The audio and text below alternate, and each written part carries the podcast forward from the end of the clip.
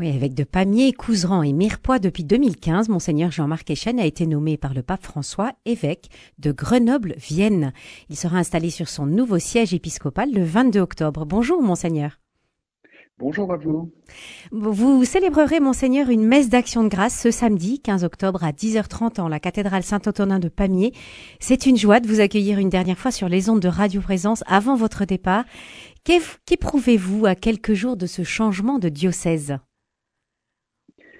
Bien, comme toujours, ce sont des, sentiments, comme tous les missionnaires, j'allais dire, qui à un certain moment sont appelés à reprendre la route. Donc il y a à la fois euh, le cœur un peu triste parce que on quitte euh, des hommes, des femmes, des territoires avec lesquels on a établi des relations riches, et puis en même temps euh, l'enthousiasme d'avoir à renouveler son engagement, à relever un nouveau défi, à reprendre la route.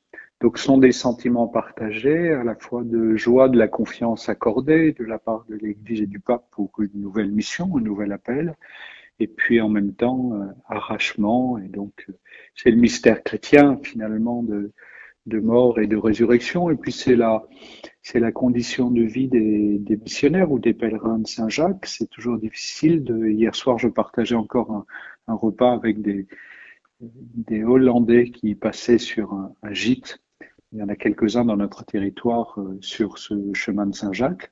On s'attache aux gens qui nous accueillent et puis le lendemain matin, il faut repartir. Ils s'en vont. Hmm.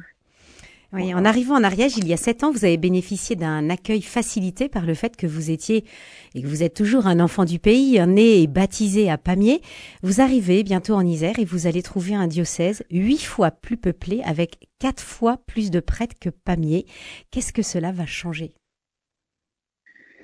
Alors, ce que ça va changer, j'ai du mal à l'appréhender. Mm. Sans doute qu'on est effectivement sur une autre échelle dans un diocèse comme le diocèse de Pamiers.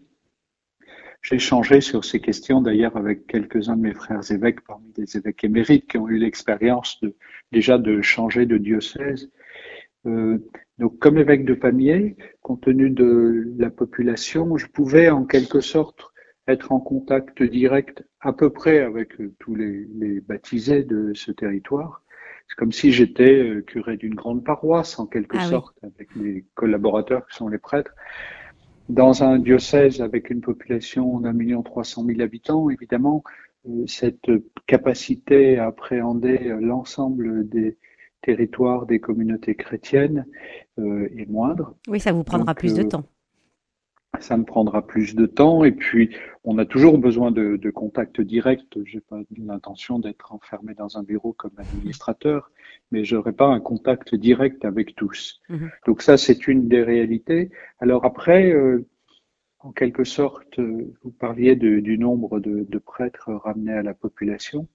Ramenés à la population, en réalité, euh, l'Isère a moins de prêtres que, que l'Ariège. Donc il y a cette pauvreté qui est une réalité de notre Église aujourd'hui en moyens en moyens humains, en moyens euh, économiques parfois. Et donc, euh, il faudra continuer à relever ce défi d'une autre manière dans, un autre diocèse, à une autre échelle. Mais en même temps, cette pauvreté en, en moyens est un, une invitation pour nous à être euh, créatifs. Comme dit le pape François, dans, disait le pape François dans sa première encyclique, la joie de l'évangile, abandonner le confortable critère du on a toujours fait ainsi ah. et être inventif pour de, ouvrir de nouveaux chemins d'évangile avec moins de moyens, une plus grande pauvreté, mais cette pauvreté, c'est, ça peut être une grâce parce qu'elle nous rapproche de l'essence de l'évangile en réalité. Est-ce que c'est justement cette euh, pauvreté qui vous a permis euh, euh, d'avoir une, une, vraie dynamique missionnaire dans le, le diocèse de Pamiers? C'est en tout cas, vous, vous, faisiez part de cette dynamique dans une lettre que vous avez adressée la semaine dernière auprès du diocèse de Pamiers. Vous reconnaissiez ce, ce renouvellement de la dimension missionnaire de l'Église diocésaine. Est-ce qu'elle est basée justement sur cette pauvreté?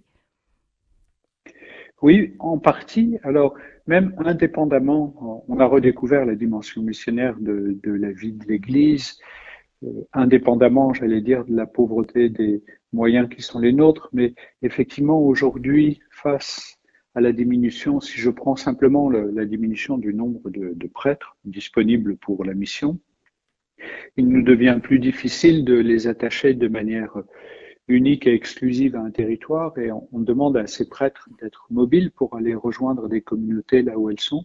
Donc cette pauvreté-là nous engage de manière plus résolue et plus évidente dans cette dimension missionnaire, même si euh, des églises plus riches en prêtres sont invités par l'Église universelle, par le pape François, à rappeler à tous les baptisés qu'ils sont disciples missionnaires et que la dimension missionnaire de la vie de l'Église touche à l'essence même de l'Église, à sa nature.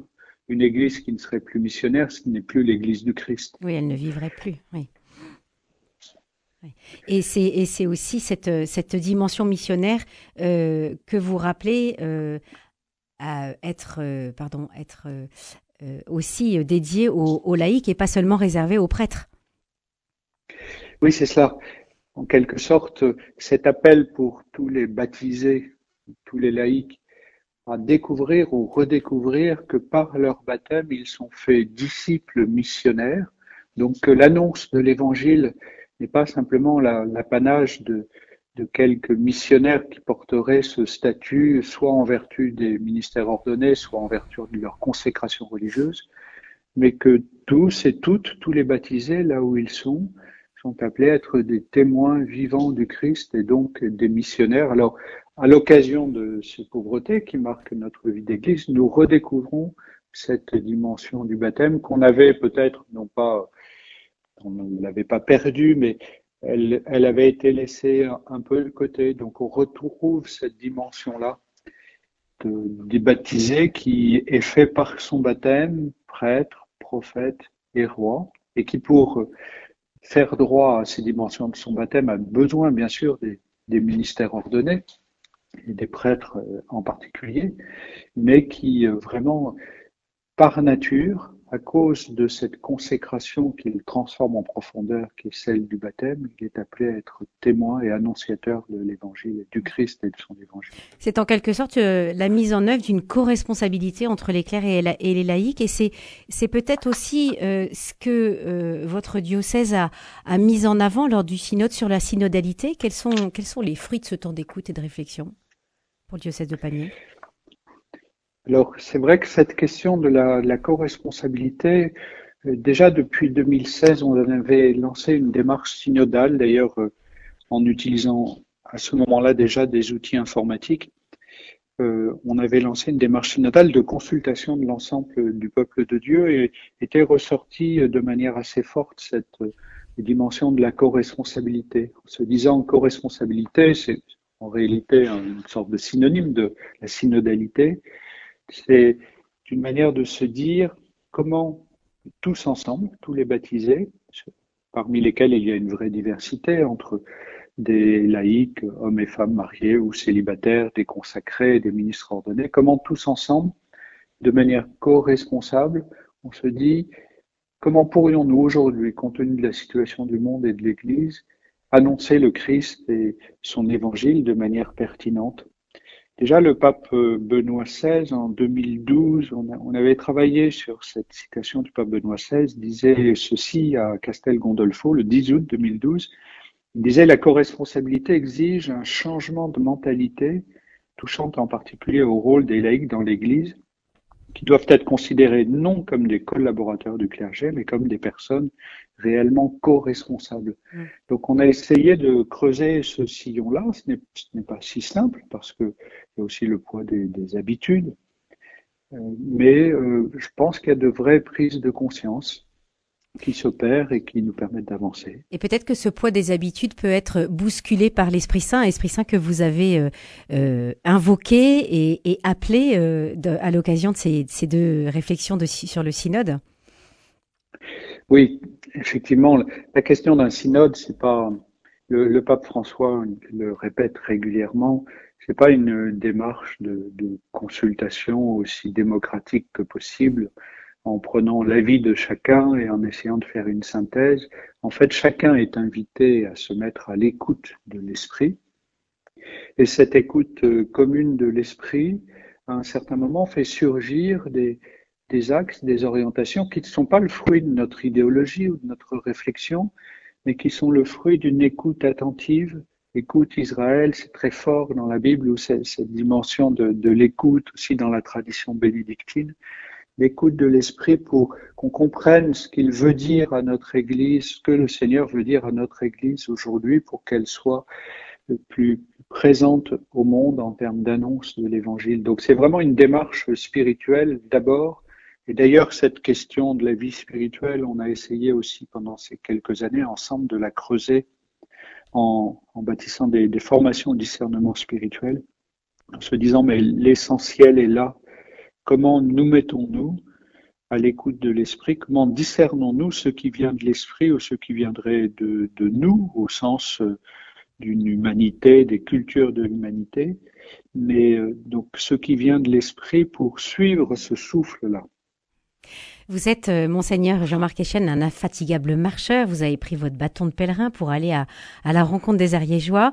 Vous avez rencontré des chercheurs de sens qui sont nombreux hein, au pied des Pyrénées. Vous disiez au début de cet entretien que vous aviez dîné avec des Hollandais. Pour vous, euh, qu'est-ce que l'Église a à dire à ces chercheurs de sens?